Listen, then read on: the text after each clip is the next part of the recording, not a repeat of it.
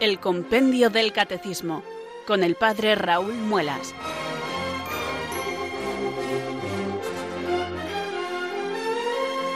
Muy buenas tardes, queridos oyentes de Radio María. Son las cuatro, las tres en Canarias. Aquí comienza una nueva edición del programa El Compendio del Catecismo de la Iglesia Católica. Reciban desde Talavera de la Reina un saludo muy cordial del Padre Raúl Muelas, que un día más les habla desde estos micrófonos de Radio María, la radio de la Virgen, la fuerza de la esperanza. Sed todos bienvenidos.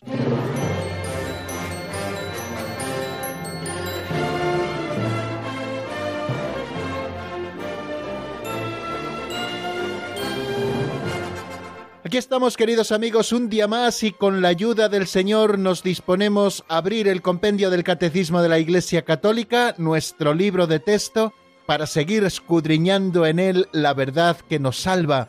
Ya saben que el conocimiento que tratamos de adquirir siempre que nos acercamos al compendio del Catecismo no es un conocimiento meramente intelectual, eh, por el simple deseo de conocer más cosas o saber qué es lo que dice la Iglesia de cada uno de los dogmas o de cada una de las verdades de la fe, sino que queremos que sea un conocimiento experiencial, vital, es decir, que ilumine nuestro entendimiento, pero que también fortalezca nuestra voluntad para el seguimiento de Cristo, que vaya bajando a cada una de las dimensiones de nuestra existencia. Es un conocimiento, por lo tanto, que nos lleva al amor y que nos lleva a la amistad con Cristo y por lo tanto también a un seguimiento cada vez más comprometido del Señor. Por eso cada tarde cuando nosotros comenzamos esta tarea, además de renovar nuestra ilusión, que es una cosa que les pido en cada una de las ocasiones que tengo posibilidad de hacerlo, además de renovar nuestra ilusión porque tenemos que hacerlo siempre, ya saben que la voluntad ha de ser regida por nuestra razón, nuestra razón ve una verdad e invita a la voluntad a que se adhiera persiguiendo esa verdad para que se convierta en un bien para nosotros. Es verdad que también la voluntad en cierta manera influye la razón y cuando ve que una cosa es amable y perseguible, pues también la razón se fija en ese objeto y lo persigue también. Bueno, pues la razón y la voluntad siempre se apoyan mutuamente, son esas dos dimensiones más nobles que Dios nos ha regalado por hacernos a imagen y semejanza suya, estas dos dimensiones que nos hacen verdaderamente libres, y nosotros experimentamos, queridos amigos, la libertad cada tarde cuando decidimos abrir la radio a esta hora, escuchar el compendio del catecismo, y no para escuchar al padre Raúl Muelas que les habla todos los días, sino para escudriñar en la verdad de nuestra fe, para conocer mejor a Dios, para poderle seguir de una manera más comprometida, como les decía, hace apenas unos minutos. Bueno, pues yo ya tengo abierto el compendio del catecismo, ya saben que es lo primero que hago antes de empezar a saludarles, antes de que suene nuestra sintonía, pues yo abro el compendio del catecismo por la página en la que vamos a repasar y también por la página en la que vamos a continuar. Y estoy en la página 148, ahí se encuentra el repaso que vamos a hacer de lo visto en nuestro último día, en nuestra última edición, el 420 y el 421 y en la página 149 comenzamos un nuevo epígrafe, un nuevo título, un nuevo artículo, como ustedes quieran llamarlo, que se titula Gracia y Justificación. E intentaremos acercarnos también a dos números, al número 422, que es la justificación, y al número 423, que es la gracia que justifica. Creo que abrimos un epígrafe que es clave y que sin duda ninguna nos iluminará mucho para poder vivir esta gracia que Dios nos regala y hacerlo a presión, como dicen en cursillos de cristiandad, vivir la gracia a presión, no acostumbrarnos a la presencia del Espíritu Santo en nosotros, ni al regalo gratuito de su gracia que nos mueve, que nos justifica, que nos santifica, que nos deifica, esa gracia habitual de la que vamos a hablar en el día de hoy, eh, si el Señor nos da salud y somos capaces de ir aprovechando bien los tiempos. Bueno amigos, pues antes de comenzar ya saben que nos gusta rezar.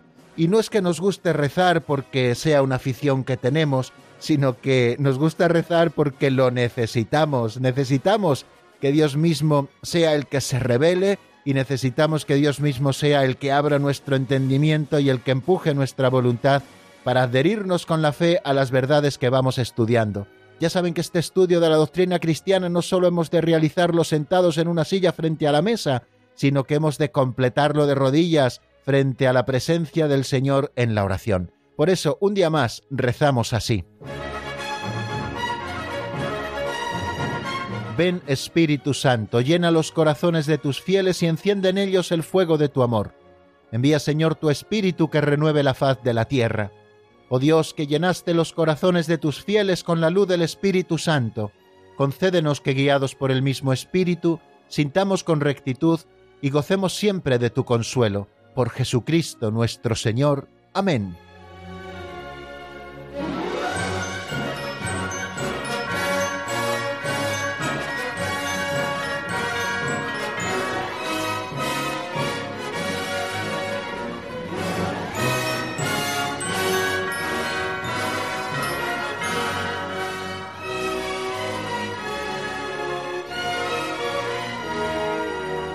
Creo que todo el que haya escuchado el programa El Compendio del Catecismo en alguna ocasión sabrá que el segundo momento, la segunda sección del mismo, la titulamos Pinceladas de Sabiduría, porque escuchamos uno de estos capitulitos de un libro así titulado, capítulos pequeños que contienen historietas, narraciones, fábulas, cuentecillos, que son muy bonitos literariamente hablando, pero que luego nos sugieren también reflexiones para que nosotros podamos aplicar la doctrina que conocemos a nuestra vida.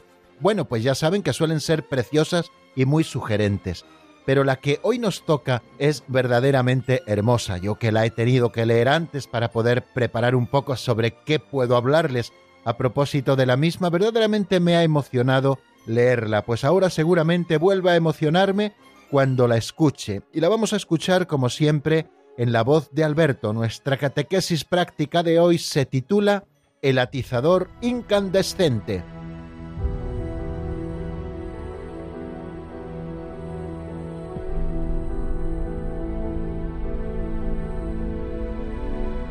El atizador incandescente. Una abuela criaba a su nietecito huérfano. Pronto descubrió con pena su afición a robar. Quiso ayudarle a vencer el vicio, pero ni amenazas ni promesas le servían. Entonces le amenazó con un castigo terrible. Si volvía a robar, calentaría en el fuego un atizador y le traspasaría la mano de parte a parte. Estaba dispuesta a utilizar todos los medios a su alcance para que el nieto se corrigiera. Pero el niño volvió a robar. Le quitó a su abuela un billete de la cartera. La abuela le arrastró a la cocina, empuñó el atizador y lo puso en los carbones encendidos hasta que se puso candente. El niño sabía que su abuela era tan buena que no podría aplicarle aquel terrible castigo. Pero los preparativos iban en serio. Entonces lo empujó junto al brasero y sacó el atizador incandescente. Después soltó al niño y ella se traspasó de parte a parte su propia mano. El pequeño ladrón se hizo hombre y nunca más robó. Antes se dejaría quemar la mano.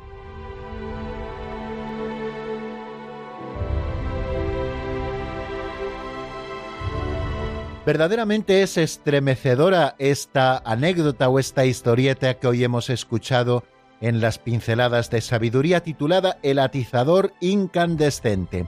Abro un paréntesis. Lo primero que he tenido que hacer ha sido buscar en el diccionario lo que es un atizador, porque aunque imaginaba lo que era, pues quería estar seguro. Y efectivamente son esos instrumentos metálicos que están siempre junto a la chimenea y que sirven pues para manejar los troncos cuando ya está el fuego, etcétera, ¿no? Bueno, pues salvado primero el conocimiento de los instrumentos propios de las chimeneas, eso es un atizador, vamos a por la historia que hoy nos ocupa. En realidad es un ejemplo de la historia de la salvación. Dios que había intentado antes atraer al hombre con lazos de amor, como cuenta Jesús en la parábola de los labradores homicidas, bueno, aquel señor que construyó una viña, que hizo un lagar, que construyó una torre y que arrendó la viña a unos labradores, pues cuando llegó el tiempo de recoger los frutos que le correspondían, envió primero a sus criados, a estos les apalearon y algunos les molieron a palos, después mandó más criados, y al final se dijo el Señor, bueno, voy a mandar a mi hijo, es el heredero, a este lo respetarán, pero cuando vieron al hijo, se dijeron entre sí, bueno, este es el heredero, le matamos y nos quedamos con su viña. Así actuaron los labradores homicidas con el dueño de la viña. Y no fue porque el dueño de la viña no tuvo paciencia con ellos.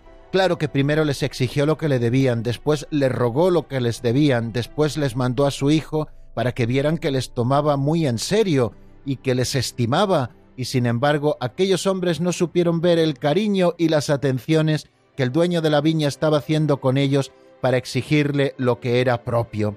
Bueno, pues así la abuela de este cuentecillo actuaba con su nieto, un nieto al que estaba criando porque era huérfano, pero un niño al que pronto se le despertó el vicio del robo y no hacía otra cosa sino robar, y la abuela pues que le quería y que le quería mucho, trataba de ayudarle, trataba de corregirle, trataba de que dejara aquel vicio tan feo.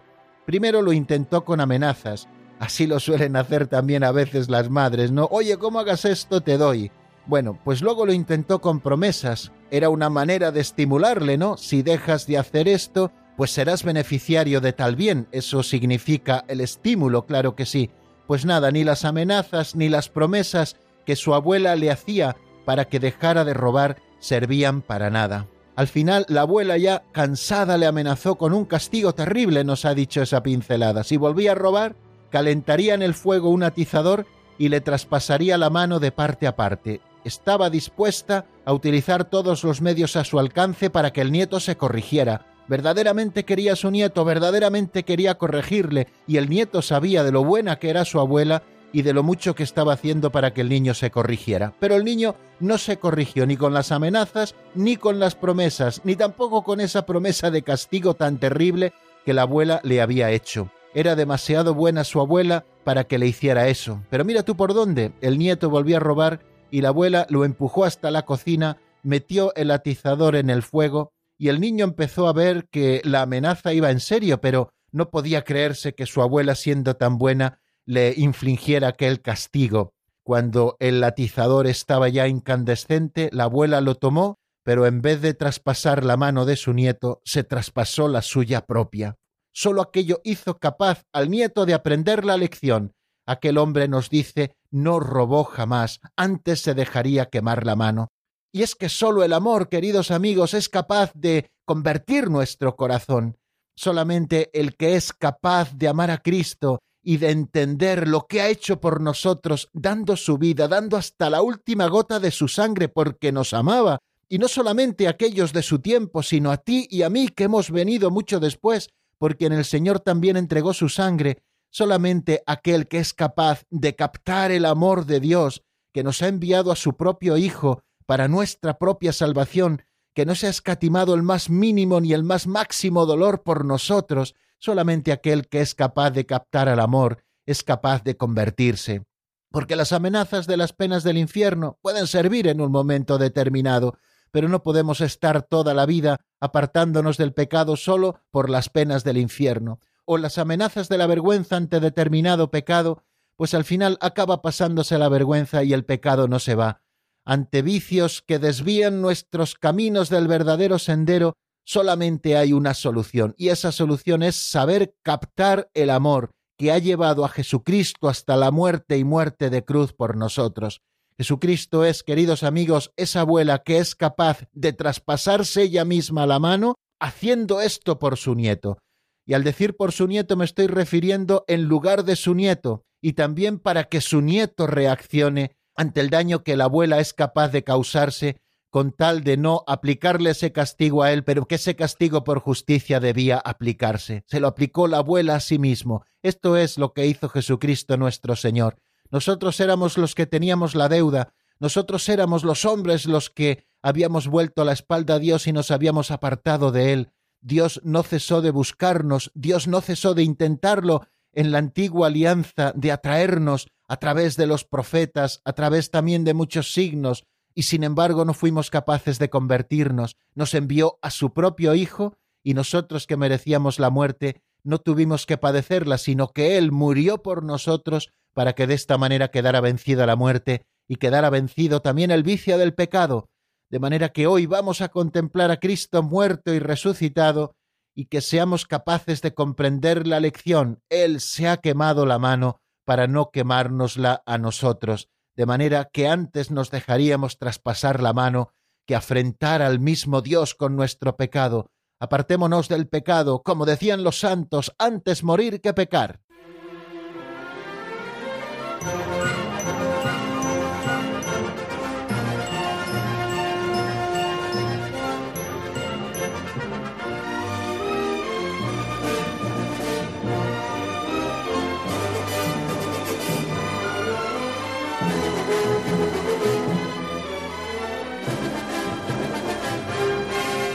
Continuamos, queridos amigos, en la sintonía de Radio María. Son las eh, cuatro y cuarto de la tarde y nos disponemos a afrontar este tercer momento que titulamos Repaso de lo visto en la última edición del programa. Ayer terminábamos el primer epígrafe del capítulo tercero. Lo llamo epígrafe, ya expliqué por qué, porque epígrafe puede significar, es una de las acepciones que recoge el diccionario de la Real Academia Española de la Lengua dice que epígrafe es un cartel, ¿no? Bueno, pues en ese sentido lo utilizo. Podemos hablar de artículos, podemos hablar de títulos o, podemos hablar también en ese sentido de epígrafes. Bueno, pues el primer epígrafe del capítulo tercero que nos habla de la salvación de Dios, la ley y la gracia, recuerden que estamos en el capítulo tercero de la sección primera de la tercera parte del catecismo. Bueno, pues ese primer epígrafe se dedica a la ley moral.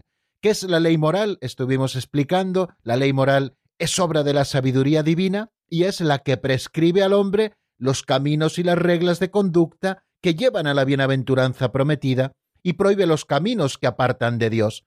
Hablábamos a propósito del 415 dónde se manifiesta esta ley moral para nosotros. Hablábamos de la ley eterna, que se identifica plenamente con Dios, que es eterno, y que esta ley eterna se manifestaba en la ley natural, se manifestaba también en los preceptos que Dios había revelado y también se manifestaba en las leyes justas civiles de los hombres y también en las leyes eclesiásticas. En las leyes se manifiesta la ley moral, por eso toda ley ha de ser conforme a la ley moral que es anterior a todas ellas, y todas deben estar en conformidad con ella. Bueno, pues decíamos que esta ley moral es la que prescribe al hombre los caminos y las reglas de conducta que llevan a la bienaventuranza prometida y que prohíbe los caminos que apartan de Dios. En un segundo momento, en el número 416, nos preguntábamos en qué consiste la ley moral natural. Decíamos que la ley moral natural es aquella ley inscrita por el Creador en el corazón de todo hombre y que consiste en una auténtica participación de la sabiduría y bondad de Dios, y que expresa el sentido moral originario que permite al hombre discernir el bien y el mal mediante la razón. No se trata, por tanto, al hablar de ley moral natural, no se trata, por tanto, de las leyes biológicas, sino de esa ley que Dios ha inscrito en el corazón del hombre, que es una participación de la sabiduría y de la bondad de Dios, y que nos está expresando el sentido originario que nos permite, pues, saber discernir entre lo que está bien y lo que está mal mediante nuestra propia razón, que es participación de Dios. Estamos hechos a imagen y semejanza de Dios. Nuestra alma es racional, nuestra alma también tiene una voluntad, de la que participan todas las dimensiones también de nuestro ser, ¿no? Pues mediante la razón podemos discernir, gracias a la ley natural, lo que está bien y lo que está mal. La ley natural nos decía que tiene unas características, que es universal, que es inmutable. Decíamos también nosotros que es indispensable, es decir, que no se puede dispensar de ella, y pone las bases de los deberes y derechos fundamentales de la persona, de la comunidad humana y de la misma ley civil. Bueno, según esta descripción de la ley moral, nosotros podíamos concluir que todo hombre, con su sola razón, puede tener acceso a lo que está bien y a lo que está mal.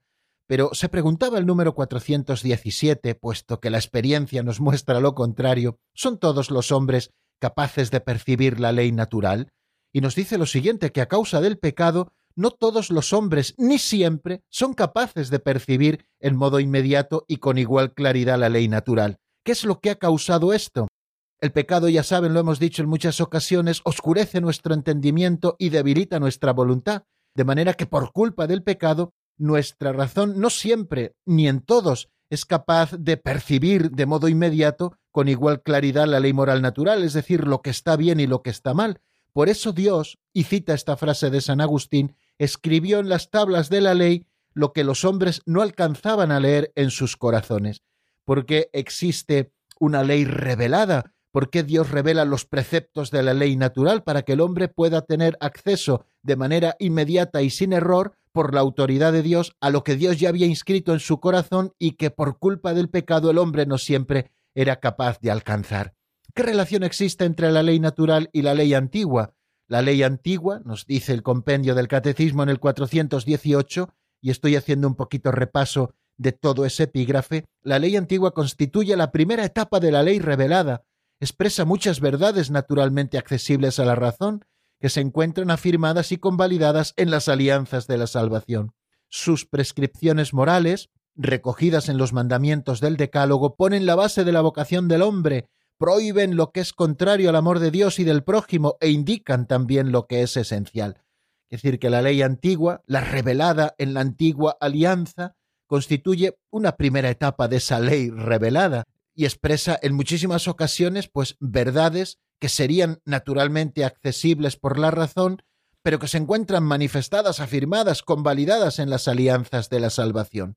De manera que las prescripciones morales, que están recogidas principalmente en los mandamientos del Decálogo, como ley natural también que son, aunque no siempre sepamos verla, ponen las bases de la vocación del hombre, prohíben lo que es contrario al amor de Dios y del prójimo, e indican lo que le es esencial. En los mandamientos, si nosotros sabemos mirar con ojos de fe, podemos descubrir en primer lugar lo que es esencial al hombre, que es su dignidad, porque hemos sido creados a imagen y semejanza de Dios, y en segundo lugar, la vocación a la que Dios nos llama, que es la eterna bienaventuranza, de suerte que están prohibiendo lo que es contrario al amor de Dios y del prójimo e indican lo que le es esencial. ¿Cómo se sitúa la ley antigua en el plano de la salvación? Se preguntaba el 419, ayer lo repasábamos. Pues decíamos que la ley antigua permite conocer muchas verdades accesibles a la razón, señala lo que se debe o no se debe hacer y sobre todo, como un sabio pedagogo, prepara y dispone a la conversión y a la acogida del Evangelio. Sin embargo, aun siendo santa, nos dice el 419, santa, espiritual y buena, la ley antigua es todavía imperfecta porque no da por sí misma la fuerza y la gracia del Espíritu para observarla. La ley antigua nos permite eh, conocer pues muchas verdades que serían accesibles a la razón y que señalan lo que se debe y lo que no se debe hacer. Y también la ley antigua es como un pedagogo que prepara nuestro corazón y lo dispone a la conversión y a la acogida del Evangelio. Así fue en la historia de la salvación y así es en nuestra historia de salvación particular como el conocimiento de los mandamientos, el saber la ley de Dios, nos va predisponiendo para la conversión y para la acogida del Evangelio. Sin embargo, la ley antigua, aun siendo santa, espiritual y buena, porque nació de las manos de Dios, es Él quien nos la ha dado, pues esta ley antigua es todavía imperfecta. ¿Pero en qué sentido? Pues porque sí que nos señala caminos, denuncia comportamientos, pero no da por sí misma la fuerza y la gracia del Espíritu para observarla. Esto nos viene precisamente por la justificación, por la gracia, que es lo que vamos a comenzar a estudiar hoy. Y luego, en el día de ayer, pues también nos estuvimos deteniendo en dos números, en el 420, que se pregunta en qué consiste la nueva ley o ley evangélica, y en el 421, donde se encuentra la ley nueva. A propósito del el 420, ¿en qué consiste la nueva ley o ley evangélica? Nos dice el compendio que la nueva ley o ley evangélica, proclamada y realizada por Cristo, es la plenitud y el cumplimiento de la ley divina natural y revelada. Se resume en el mandamiento de amar a Dios y al prójimo y de amarnos como Cristo nos ha amado. Es también una realidad grabada en el interior del hombre. La gracia del Espíritu Santo que hace posible tal amor es la ley de la libertad, porque lleva a actuar espontáneamente bajo el impulso de la caridad. Y cita también una frase preciosa de Santo Tomás de Aquino donde se dice que la ley nueva es principalmente la misma gracia del Espíritu Santo que se da a los que creen en Cristo. Nos dice varias cosas este número 420, es muy profundo, nos daría para mucho tiempo, pero solamente señalo las siguientes. En primer lugar, que la ley nueva o la ley evangélica es proclamada y realizada por Cristo. Cristo no solamente la predica, sino que la realiza con su propia vida. Por eso tenemos que acercarnos, como diremos en el 421, a la vida de Cristo, porque es allí donde se nos manifiesta esta ley nueva. Otra cosa que nos dice es que la ley nueva es plenitud y cumplimiento de la ley divina natural y revelada. La ley divina mm, se manifiesta para el hombre o bien a través de la ley natural o bien a través de la revelación de la ley revelada. Bueno, pues esta ley nueva es plenitud y cumplimiento de la ley divina. Jesucristo lo dijo, y así lo leemos en el capítulo 5 del Evangelio de San Mateo, creo que es en el versículo 19. No he venido a abolir la ley y los profetas, no he venido a abolir, sino a dar plenitud, la plenitud que Jesucristo viene a dar a esta ley divina, que recordábamos que son los diez mandamientos, ahí está compendiada, digamos, de alguna manera toda la ley divina, pues se resume en el mandamiento de amar a Dios y al prójimo y de amarnos como Cristo nos ha amado. ¿Recuerdan cómo recitábamos de pequeños los mandamientos. Íbamos diciendo el primero, amarás a Dios sobre todas las cosas, el segundo, no tomarás el nombre de Dios en vano, y así sucesivamente, y el décimo, no codiciarás los bienes ajenos. Inmediatamente y sin solución de continuidad decíamos, estos diez mandamientos se encierran en dos. Amarás a Dios sobre todas las cosas y al prójimo como a ti mismo, porque estos dos mandamientos sostienen la ley entera y los profetas y son el cumplimiento de la ley divina. Y además no solamente amar a Dios y al prójimo o amar al prójimo como a nosotros mismos, sino aún más la de amar al prójimo como Cristo nos ha amado a nosotros. Y también nos dice que esta ley nueva, igual que la ley natural está grabada en el corazón del hombre, esta ley nueva es una realidad grabada en el interior del hombre por la gracia del Espíritu Santo que viene a habitar dentro de nosotros y que hace posible tal amor. Es el Espíritu el que posibilita el que podamos cada uno de nosotros cumplir plenamente la ley, hasta la última coma y tilde de la ley, y no solamente con un cumplimiento meramente externo, sino con un cumplimiento de plenitud como el que Cristo nos indica a través del amor. El Espíritu Santo es el que hace posible ese amor. Y también nos dice que la ley nueva es ley de libertad, como la llama el apóstol Santiago en su carta, porque lleva a actuar espontáneamente bajo el impulso de la caridad. ¿Recuerdan las palabras de San Agustín? Esta es la clave de comprensión. Ama y haz lo que quieras, porque el que vive bajo el impulso de la caridad siempre actúa según los mandamientos de Dios, llevando a plenitud estos mandamientos. O sea que la ley nueva, con frase de Santo Tomás, es principalmente la misma gracia del Espíritu Santo que se da a los que creen en Cristo. Y luego el 321 eh, se pregunta dónde se encuentra la ley nueva. Si nosotros queremos vivir esta ley nueva, ¿dónde podemos encontrarla? Y nos dice de una manera muy escueta lo siguiente. La ley nueva se encuentra en toda la vida y la predicación de Cristo y en la catequesis moral de los apóstoles. Punto y coma. El sermón de la montaña es su principal expresión. Bueno, pues está como muy claro. ¿Dónde encontramos la ley nueva? En primer lugar, en la vida de Cristo. Si nosotros conocemos la vida de Cristo, conoceremos la ley nueva, porque esa ley nueva se identifica con el modo de actuar de Jesucristo. Y también en la predicación de Cristo, especialmente en el Sermón de la Montaña, que es su principal expresión. Ayer estuvimos repasando un poco esos tres capítulos del Evangelio de San Mateo, donde se recoge el Sermón de la Montaña, capítulo 5, capítulo 6 y capítulo 7, por si ustedes quieren darle una vueltecita. Pero también en la vida de Cristo. Por eso recomendamos leer el Evangelio constantemente, y por eso se ha recomendado siempre leer buenas vidas de Cristo, para que conozcamos mucho mejor el corazón del Señor, donde se nos manifiesta a todos la nueva ley. Pero también en la catequesis moral de los apóstoles, lo explicábamos con el Catecismo Mayor de la Iglesia en el número 1971. Al Sermón del Monte conviene añadir, nos dice la catequesis moral de las enseñanzas apostólicas, y nos da unas citas posibles, Romanos capítulo 12 al 15, Primera Corintios capítulo 12 y capítulo 13, Carta a los Colosenses 3 y 4, capítulo 3 y capítulo 4, Carta a los Efesios capítulo 4 y capítulo 5, etcétera, ¿no? Esta doctrina nos dice transmite la enseñanza del Señor con la autoridad de los apóstoles, especialmente exponiendo las virtudes que se derivan de la fe en Cristo y que anima la caridad, el principal don del Espíritu. Y nos pone un ejemplo tomado de la carta a los Romanos capítulo 12, versículos del 9 al 13.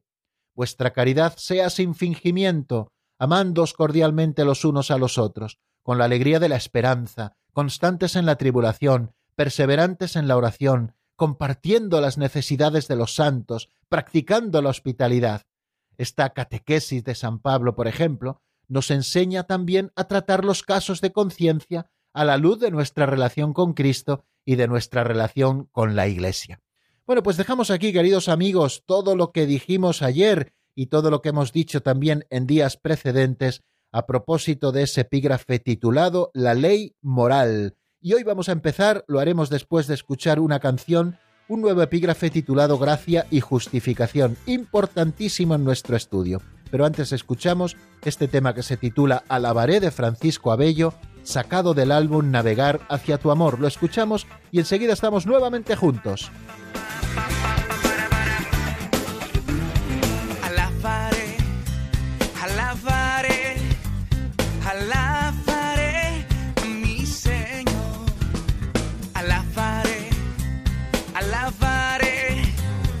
love.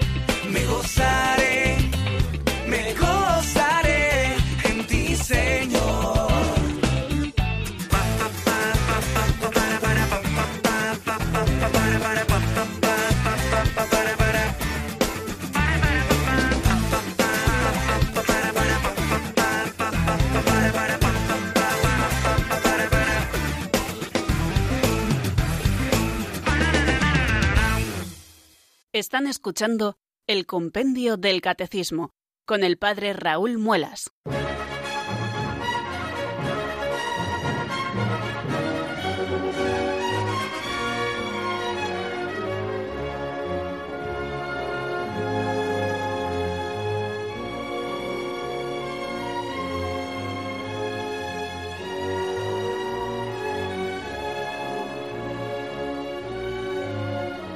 Cuando son casi las 4 y 35 minutos de la tarde, queridos oyentes, vamos a abrir este cuarto momento en nuestro programa o cuarta sección que dedicamos al avance de doctrina. Vamos a abrir un nuevo artículo, el artículo dedicado a la gracia y a la justificación. El primero dentro de este tercer capítulo ha estado dedicado a la ley moral, como hemos estado repasando hace apenas unos momentos. Vamos a comenzar un nuevo artículo dedicado a la gracia y a la justificación.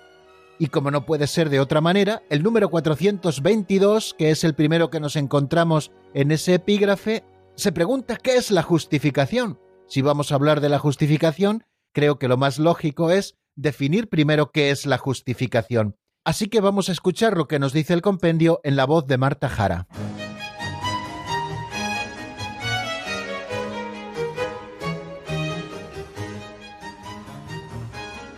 Número 422.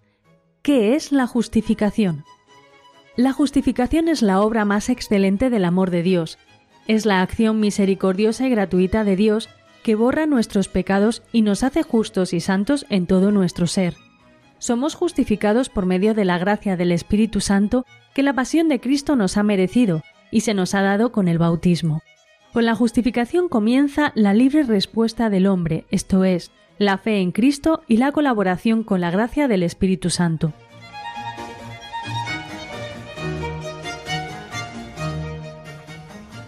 Qué riqueza de descripción sobre el tema de la justificación en apenas siete líneas las que nos ofrece el compendio del Catecismo como respuesta a este número 422. ¿Qué es la justificación? Acabamos de oírlo.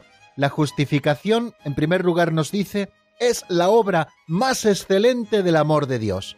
Segundo, es la acción misericordiosa y gratuita de Dios que borra nuestros pecados y nos hace justos y santos en todo nuestro ser. Tercero, somos justificados por medio de la gracia del Espíritu Santo que la pasión de Cristo nos ha merecido y se nos ha dado en el bautismo. Y cuarto, con la justificación comienza la libre respuesta del hombre, esto es, la fe en Cristo y la colaboración con la gracia del Espíritu Santo. Como ven, cuatro afirmaciones que corresponden a los cuatro puntos que encontramos en ese párrafo del 422. Se nos dice en primer lugar que la justificación es la obra más excelente del amor de Dios. Fijaros, de todas las cosas que Dios ha hecho, y Dios ha hecho todas las cosas, valga la redundancia, la más grande, la más magnífica, la más excelente de todas ellas es la obra de la justificación. Es la obra más excelente del amor de Dios manifestado en Cristo Jesús y concedido por el Espíritu Santo. Fijaros lo que dice San Agustín en el Tratado sobre el Evangelio de San Juan. Dice lo siguiente, la justificación del impío es una obra más grande que la creación del cielo y de la tierra, porque el cielo y la tierra pasarán, mientras que la salvación y la justificación de los elegidos permanecerán. Llega a decir incluso San Agustín que la justificación de los pecadores supera a la creación de los ángeles en la justicia, porque manifiesta una misericordia mayor. Bueno, pues esto es lo primero que nos tiene que quedar claro, que cuando hablamos de la justificación, estamos hablando de la obra más excelente del amor de Dios. Si grande fue la obra de la creación, más grande ha sido la obra de la redención, que es la que nos ha merecido la justificación, es decir, por la que hemos sido hechos justos, pero no adelantemos acontecimientos. Yo creo que lo primero ya está bien reseñado, que es la obra más excelsa, más excelente del amor de Dios.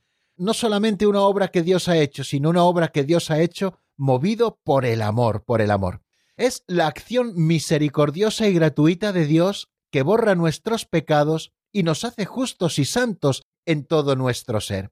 Ya empieza a definirnos en qué consiste la justificación, Primero nos ha dicho que es una obra de Dios y además la más excelente de todas, y ahora nos dice en qué consiste la justificación. Consiste en una acción que borra nuestros pecados, una acción que brota de la misericordia de Dios y que Dios hace gratuitamente, porque quiere gratuitamente, no porque nosotros lo merezcamos, sino porque Él en su infinita misericordia quiere concedérnoslo. Es por lo tanto una acción que borra nuestros pecados, nosotros que somos pecadores y que nos presentamos así ante Dios, bueno, Dios no solo disimula nuestros pecados, como si cubriera ese montón de estiércol con una capa de nieve que disimulara lo que hay debajo. No, no, Dios borra absolutamente nuestros pecados. Nuestros pecados, cuando se produce la justificación por medio del bautismo, Dios borra absolutamente nuestros pecados. Podemos decir que aquellos pecados que un día existieron ya no existen porque Dios los ha borrado por completo. Dios elimina para siempre nuestros pecados. Por eso, queridos amigos, tenemos que sacar un poquito la consecuencia de que precisamente porque hemos sido justificados, no tenemos que andar hurgando en el pasado, ese pasado de pecado que ya está perdonado, porque o bien fueron pecados que se perdonaron en el bautismo para aquellos que se bautizaron de mayores, o bien han sido pecados que han sido perdonados en eso que conocemos como el segundo bautismo, que es el sacramento de la penitencia. Ya están perdonados, tus pecados no existen. Dios no solo ha apartado su mirada de ellos, sino que los ha hecho desaparecer. Y precisamente porque borra nuestros pecados, esta acción de la misericordia gratuita de Dios nos hace justos. Nosotros, que éramos culpables, empezamos a ser justos en su presencia y además santos en todo nuestro ser lo que era pecado, lo que era nada, lo que era miseria, se convierte en justicia y santidad, y todo por esa acción misericordiosa y gratuita de Dios que llamamos justificación, por la cual son borrados nuestros pecados. No olvidemos cada una de estas cosas que estamos diciendo.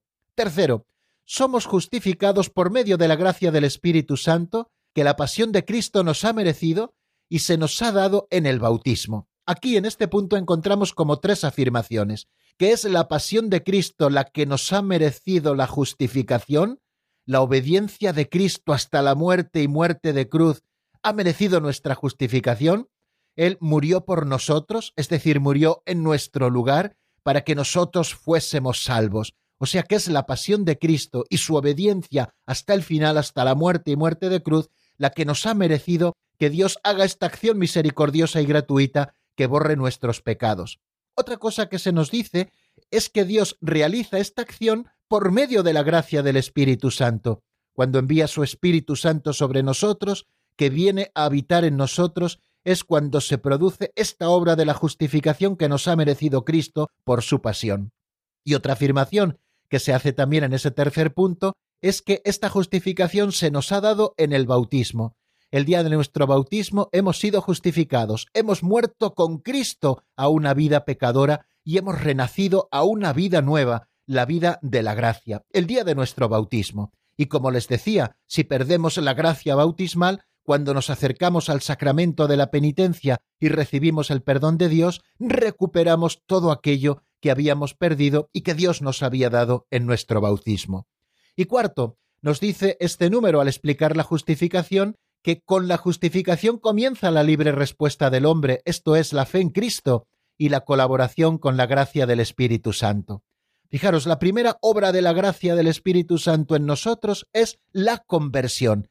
El Espíritu Santo nos mueve a arrepentirnos de nuestros pecados y a presentarnos así ante Dios, arrepentidos de nuestros pecados. Pero este arrepentimiento, esta conversión, no es fruto de nuestro esfuerzo personal, sino que ya es una gracia del Espíritu Santo, y eso tenemos que tenerlo a la vista. No se trata de puños, no se trata de hacer muchísimo esfuerzo, tendremos que hacerlo como colaboración a la gracia, pero la conversión es un don gratuito de Dios también para nosotros, una gracia del Espíritu Santo, la primera, la que luego produce que nosotros podamos ser justificados y que podamos responder con nuestra fe a Cristo.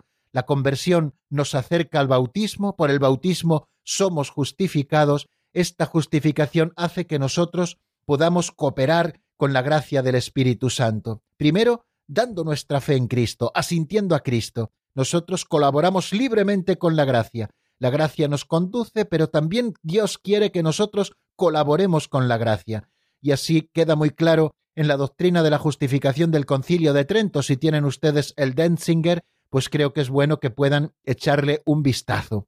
O sea que con la justificación comienza la libre respuesta del hombre, primero con la conversión, después con la fe en Cristo, que es fruto de la inhabitación del Espíritu Santo en nosotros, que llamamos gracia por el bautismo, y la colaboración con la gracia del Espíritu Santo. Solo podemos colaborar con el Espíritu Santo en el orden de la salvación cuando el Espíritu Santo ya nos ha justificado por la gracia. Bueno, pues como ven, queridos amigos, muchas cosas nos dice este número 422, que volveremos, si Dios quiere, sobre él mañana para hacerle otro repasito y que nos queden claras esas cuatro ideas fundamentales. Primero, que la justificación es la obra más excelente del amor de Dios, más grande incluso que la propia creación. Segundo, que es una acción misericordiosa y gratuita de Dios, que borra nuestros pecados y nos hace justos y santos. Tercero, que somos justificados por medio de la gracia del Espíritu Santo que la pasión de Cristo nos ha merecido y se nos ha dado en el bautismo. Y cuarto, que con la justificación comienza la libre respuesta del hombre, esto es, la fe en Cristo y la colaboración con la gracia del Espíritu Santo.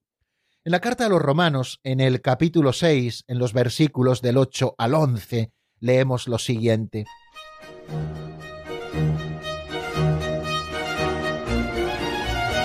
Y si hemos muerto con Cristo, creemos que también viviremos con Él porque sabemos que Cristo, una vez resucitado de entre los muertos, ya no muere más, la muerte ya no tiene dominio sobre él, porque su morir fue un morir al pecado de una vez para siempre, y su vivir es un vivir para Dios. Así también vosotros, consideraos muertos al pecado y vivos para Dios en Cristo Jesús.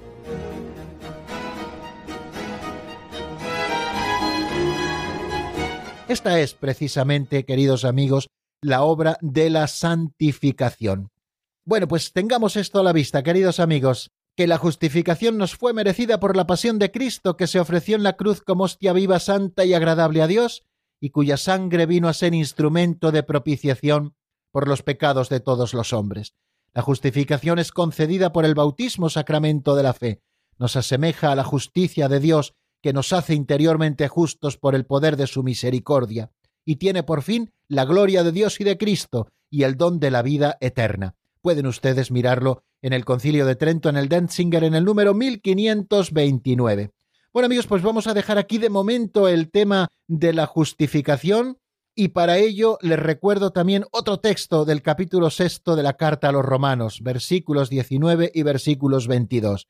Si en otros tiempos ofrecisteis vuestros miembros como esclavos a la impureza y al desorden hasta desordenaros, ofrecedlos igualmente ahora a la justicia para la santidad.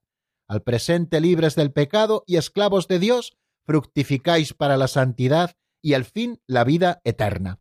Bueno, vamos a detenernos un momentito, queridos amigos, en nuestras explicaciones y les ofrezco que escuchemos este tema de Arpa Dei titulado Amado Padre Celestial. Lo escuchamos y enseguida volvemos de nuevo.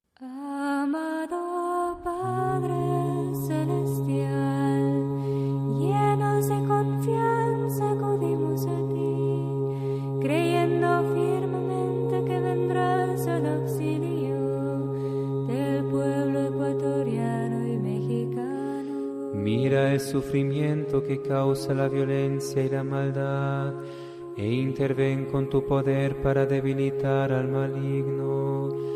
Quiebra tu la vara del violento y quítale su dictadura sobre las almas. Danos la gracia para ofrecer resistencia espiritual contra el mal. Permítenos acoger más profundamente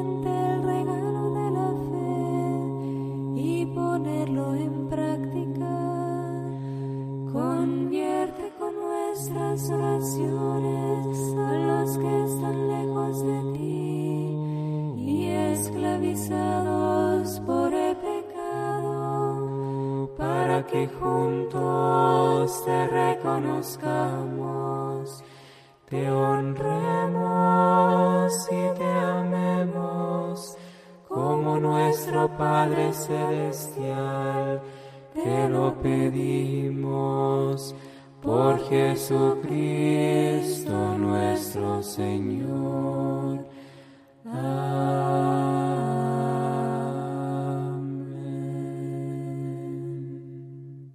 Están escuchando el Compendio del Catecismo con el Padre Raúl Muelas.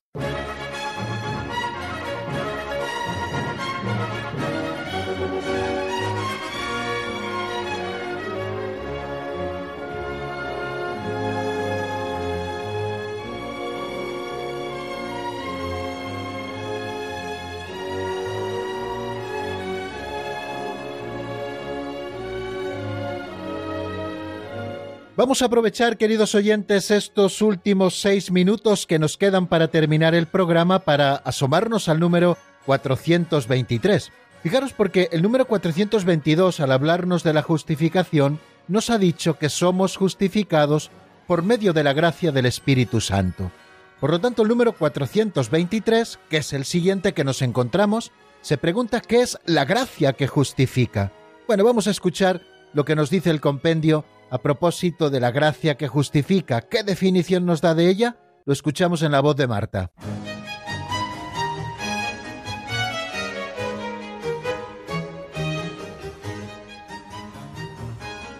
Número 423. ¿Qué es la gracia que justifica? La gracia es un don gratuito de Dios, por el que nos hace partícipes de su vida trinitaria y capaces de obrar por amor a Él. Se le llama gracia habitual, santificante o deificante porque nos santifica y nos diviniza. Es sobrenatural porque depende enteramente de la iniciativa gratuita de Dios y supera la capacidad de la inteligencia y de las fuerzas del hombre. Escapa, por tanto, a nuestra experiencia.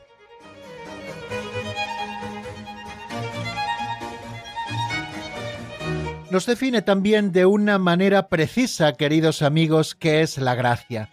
Hemos escuchado, así nos lo contaba Marta, a propósito de ese número 423, lo que nos pone el compendio. La gracia es un don gratuito de Dios. Quiere decir que tenemos que eh, entender la gracia como un regalo. La misma palabra ya nos lo dice. Es un regalo gratuito que Dios nos hace.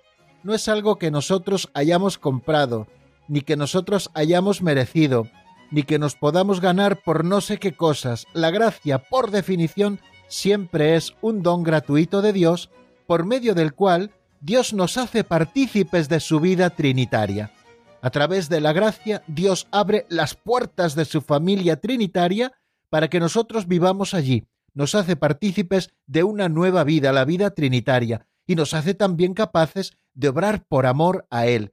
Quiere decir que este don gratuito de Dios nos hace partícipes de la vida de Dios, o sea que nacemos a una nueva vida porque el Espíritu Santo viene a habitar en nosotros, recibimos una nueva vida, que es la vida sobrenatural, y nos capacita para obrar por amor a Dios, nos capacita para ejercer la caridad. La caridad nos viene, lo decíamos cuando estudiábamos esta virtud teologal, por la gracia, es decir, que podemos actuar por amor a Dios, por este don gratuito que Dios nos hace que por una parte nos hace partícipes de su vida trinitaria y por otra parte capaces de obrar por amor a Él. A esta gracia, a este don gratuito que nos hace partícipes de la vida de Dios y que nos capacita para vivir la caridad, se le llama gracia habitual, gracia santificante o gracia deificante. ¿Por qué se le llama gracia habitual? Porque eh, permanece de manera habitual en nosotros mientras nosotros no expulsemos a Dios de nuestra alma por el pecado mortal. Quiere decir que es un regalo, un don gratuito de Dios que permanece de manera habitual en nosotros mientras nosotros no lo apartemos de nuestra vida y de nuestra alma. Es una gracia habitual, viene y permanece en nosotros de manera habitual. También se le llama gracia santificante por lo que decíamos antes a propósito de la justificación, porque precisamente esta gracia, este don gratuito de Dios, que nos hace partícipes de su vida divina, nos santifica, borra nuestros pecados y nos hace justos y santos en la presencia de Dios. Y también se le llama gracia deificante porque nos deifica, nos hace a imagen de Dios, nos hace otros dioses. Entendamos bien esta expresión, que no estoy defendiendo el politeísmo, sino que nos está elevando hasta la altura de Dios, porque Dios mismo nos ha abierto las puertas de su familia trinitaria. Por lo tanto, a esta gracia de la que estamos hablando, que es un don gratuito de Dios, por medio del cual nos hace partícipes de su vida divina y capaces de obrar por amor a Él, se le llama gracia habitual, gracia santificante o gracia deificante, porque nos santifica y nos diviniza, nos dice el propio compendio del catecismo. Luego nos dice una nota que también es propia de la gracia y es que es sobrenatural, porque depende enteramente de la iniciativa gratuita de Dios y supera la capacidad de la inteligencia y de las fuerzas del hombre. Nos explica eso que yo les trataba de explicar al principio de exponerles este número 423. Es sobrenatural, es un regalo de Dios que no depende de nosotros, sino que depende de la iniciativa gratuita de Dios. Dios nos ha amado primero, Dios es quien toma la iniciativa en nuestras vidas, Dios es el que nos hace partícipes de su vida, es el que nos hace capaces de obrar por amor a Él, de manera que este es un don sobrenatural porque depende enteramente de la iniciativa de Dios y supera la capacidad de nuestra inteligencia y de las fuerzas del hombre. No por mucho esfuerzo, queridos amigos, somos capaces de merecer en el orden de la gracia. La gracia es, como su mismo nombre indica, un don gratuito, sobrenatural, porque depende de la iniciativa de Dios y supera por completo nuestras propias fuerzas y nuestra propia inteligencia, y escapa, por tanto, a nuestra experiencia. La gracia, por tanto, queridos amigos, es una participación en la vida de Dios. Quédenos claro esto. Nos introduce en la intimidad de la vida trinitaria y esto lo hemos recibido por el bautismo. Por medio de este sacramento primero de todos, el cristiano participa de la gracia de Cristo, cabeza de su cuerpo.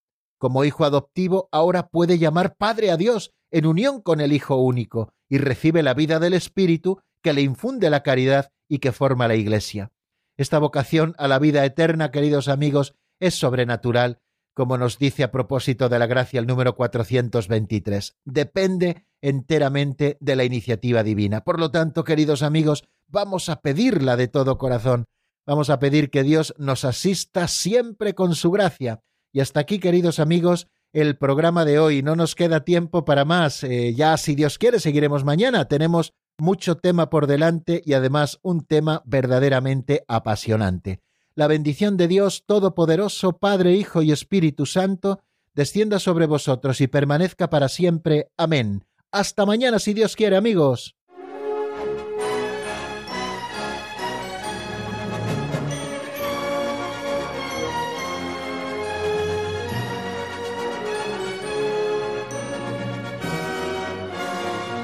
El Compendio del Catecismo con el Padre Raúl Muelas.